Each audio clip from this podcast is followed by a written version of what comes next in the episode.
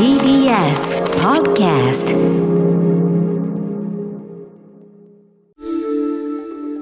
Screenless Media Lab Weekly Report.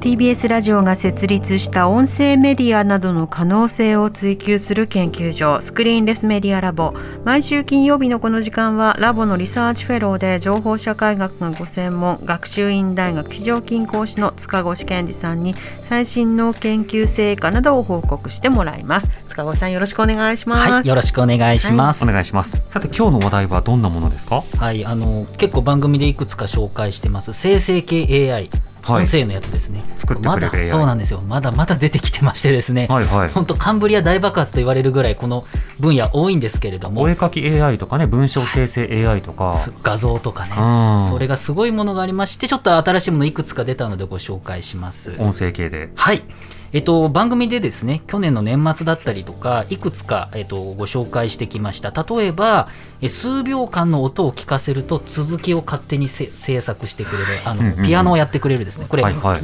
Google のオーディオ LM というものですね。一般には非公開ですけれどもこういうものだったりマイクロソフトのですね研究者発表している3秒の音声データからその人の声をシミュレーションできるですねえバリーっていうですね合成音声 AI ですねこちらなどを紹介してきました。新たにですね、うんえー Google が多いんですけれども Google の研究開発部門の Google リサーチが今年の1月26日ちょっと前ですね本当今度はテキストから音を生成する AI MusicLM っていうものをですね、うん。えー発表しましたさっきオーディオ LM ってやったんですけどこれ MusicLM というもので、はい。えっと、28万時間分のデータセットを使って AI を訓練しまして、うん。文章で指示するんですねテキストから音声をっていうのは別に読み上げソフトとかじゃなくて。ではなくて音楽。そうなんです例えばですね文章を入れてスローテンポでベースとドラムがリードするレゲエ曲エレキギターのサステインとかなんとかとかのをちょっとか書くとですね、はいはい。本当に自動でバンが音楽作ってくれるんですよ、はそれっぽい音楽。楽流れるんですね、うんうんうん。今のところサンプルだけが出てるんですけれども、ええ生成されます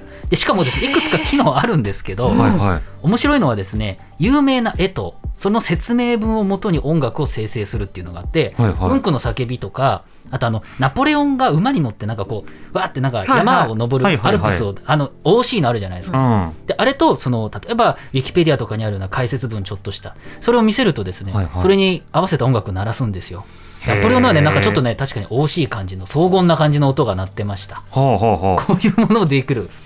ものも Google が作っちゃったよくさバンドとかでさあのコピーする時もオリジナル作る時も、うんメンバー同士で会話するんですよね。うんうんでちょっとあそこのあのフィルインのところをはいはいもう少しその走り気味で行って、あーその後トトンをトットントットンに変えられないとかっていう話したりするじゃないですか。ありますありますねい。つかはこういった指示を出すだけでも例えばそうですね。音符ができたりとか楽譜ができたりだと思います。もっと細かく。だから、あの、プログラミングも、今もう、プログラマーって将来どうなるかわからないと。うん。プログラム打たなくても、あの、勝手にやってくれるようになるっていうのと同じで、音符がね、読めなくても作れるみたいなことにもしかしたらなるのかもしれませんが、バグを直していってったら治るのかな。ね、そのぐらいすごいんですよ。注。文にそんなに答えてしまうんだ。できるんです。で、ごい。これね、でも、ただまあ、著作権侵害とか、いろいろまだ問題あるんで、えこちらも一般公開はしてないんですけれども、データセットはある程度のものを、えっと、公開しているっていうことですね。はい。でさらにですね、この Google リサーチはですね、今度は1月30日、これもほんのちょっと前ですけれども、うん。でフランスの音響研究機関の IRCAM っていうのがあります。 Institut de Recherche et Coordination Acoustique/Musique っていうえそういう場所なんですけれども、うん。ここの研究者さんたちと Google リサーチの研究者さん共同で今度は歌声を聞かせるとえ伴奏音楽を自動的に生成してくれる AI SingSong っていうものを発表してるんですね。歌声に合わせて伴奏音楽を鼻歌をなんか歌うてと適当に歌ってもついてきてくれるっていうってこと？そううんそれを聞かせるとなんかバックグラウンドでバックグラウンドで。もう勝手にギターが鳴るみたいな即興のなんかをやってくれるっていうものをですね作ってまして、こちらも大量の音楽データを AI 使ってボーカルと楽器に分離させて、うん。でさっき紹介したオーディオ LM っていうねあのピアノの続きを作ってくれるものの技術を利用して精度を上げたと。で結果やっぱりあのボーカルの歌声を流すとそれに自動で伴奏音をということなのでまあ鼻歌でねあの音楽が勝手になってくれるだったりとか、クリエイターの方が楽曲制作の参考にするっていうことで、うん。こちらはねあの開発した研究者の人がツイッターで、まあ、数ヶ月後ぐらいには一般公開したいみたいなことを話していたので、うん。もしかしたらそういうこともあるのかもしれません。なるほどね。あのすごく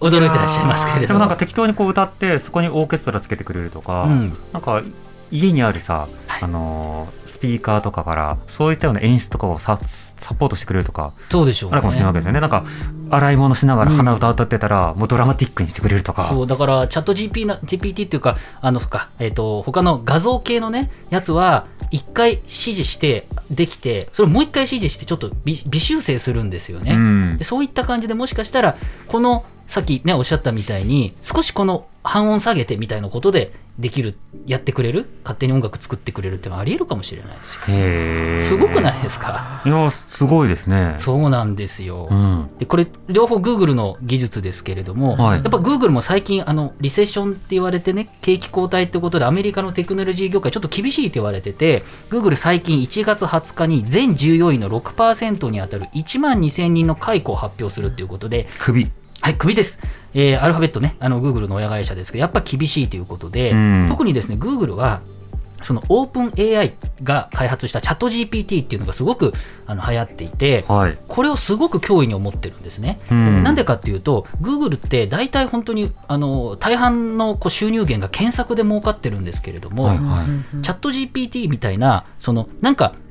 聞くと勝手に答えを文章で返してくれるんですものなんですけれども、うん検索したときにあのサイトに見るんじゃなくて会話形式でその検索したものの答えを教えてくれるみたいなことになると はい。あの自分らの屋台骨の検索負けちゃうかもしれないってことで、Google 必死なんですよ。だって検索結果さ、もう最近参考にしてないもん。あのどんどん若い人検索しなくなってる、うん。タグとかでけんあの見たりとかだから Google のディスカバリーって言って勝手におすすめ上げてくれるとかいろんなことやってるんですけどやっぱり検索なんですよね、うん。それに取って代わられちゃうっていうふうに思ってるので、まあ、これはあのチャット GPT っていう文章ですけれども何にしてもあの人は減ってるんですけれども AI 作っていくっていうことはかなり重要でまあ、その一環として捉えていただくとちょっとね Google もあのいろいろ考えてるっていうことなんだと思うんですよね。でこういったものがとにかく増えてる。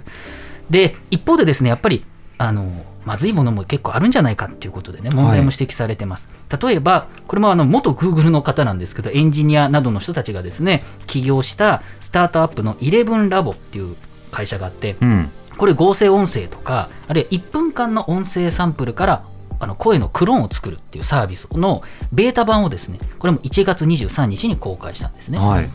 ちょっとしたあの音のサンプル言うと、まあ、すごく似た声を作ってくれると。そしたらですね、えーアメリカのあの4ちゃんってありますよね、はい。じゃあ匿名掲示板ありましてああいうところにですねあの有名女優さんの声を使ってヒトラーの我が闘争を読み上げさせるとか。うん。まあ、いたずらなんですけれどもね、やっぱりその声を使って差別発言させるみたいな、いわゆるこれ、ディープフェイクボイスと言われるものなんですけれども、はい。まあ、こういったことがちょっと相次いだということがありまして、であのすぐですね、この11ラボの会社はですね、まあ、あのもともとさこう作ったサービス作成した人をたどれるっていう機能あるらしいんですけれども、まあ、いろいろさらなる対応策として、まあ、不正の告発の機能だったりとか、うんあと本人確認をもっとやると。いうことで、確認して誰が作ってるっていう後をたどれるもっともっと細かくするあとは有料サービス化するみたいなことを、まあ、早いうちに実装するっていうことも言っていてですね、はい。まあ、それをしてね完璧かどうかって言われるとそれはそれで難しいんだろうと思うんですけれども、うん。やっぱ悪用に対しては今後もあの対応が必要かなと思うんですけれども、うんうん。やっぱりその Google みたいな大きい企業が同じようなことをしちゃうと、まあ、大変な社会問題になるということですね。はいはい。逆にいい悪いは別にしてあのこういうスタートアップとか、まあ、そこまで大きくないのはちょっと早めに出していってですね、まあ、それで問題になってあの対応していくみたいなこともあったりとかしてですねこう企業の大きいちっちゃいみたいなのもあのだからいい悪いはまた別ですけれどもね、結構動きがあるなと思うんですけれども、うんうん。そのチャット GPT っていう、えーね、あの会社を作ってるあー機能を作ったオープン AI っていうのはマイクロソフトなんかもかなり出資してあの、まあ、しのぎを削ったりしてるっていうこともあってですうね、ん。この業界とにかく大きい企業も、まあ、スタートアップ新しい企業も入り乱れてバンバンいろんなもの作ってるっていう状況がちょっとねスピード速すぎるっていう感じなんですね。そうですね。まあ、音声のその AI など答えてくれるっていうところにも期待したいですし、あと Google の話で思ったのは、調べてうん、より的確な答えが返ってくる検索エンジンが今まず欲しい。うですよねプラスそれと AI などで適切な情報が伝わってくる。間違った情報をね、あれって何って聞いて答えられたらみんなそれを鵜呑みにしちゃうことだって当然起こりそれがやっぱ。り特にあそれから文章を読むのとうん。声で聞いて会話みたいな感じではいはい。聞いて間違ったものを聞くともっと頭に残る可能性がある。文章込みで。それもあるんでここすごいんだけれどもちょっときあの気をつけるというかね。うん。そこもちょっと注意してほしいかなというそういうニュースでございます。はい。塚越さんの今日の報告はインターネットのメディアプラットフォームノートでより詳しく読むことができます。放送終了後に番組サイトにリンクアップしますのでぜひご一読ください。塚越さんありがとうございました。来週もよろしくお願いします。スクリーンレスメディアラボウィークリーリポートでした。荻上チキ。